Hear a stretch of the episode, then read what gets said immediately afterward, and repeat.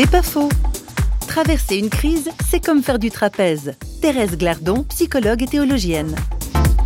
Au travers de ces crises, les choses qui sont en travers, qui ont l'air des obstacles, se révèlent petit à petit en les ouvrant à Dieu, je crois, en les confiant à quelqu'un qui est là, qui les entend. Et ça peut passer par un ami, un confident, un thérapeute, qui vont nous aider. Et on va pouvoir sortir lentement de ce tunnel et voir des bribes de sens, à comprendre le pourquoi, à voir quelque chose d'autre.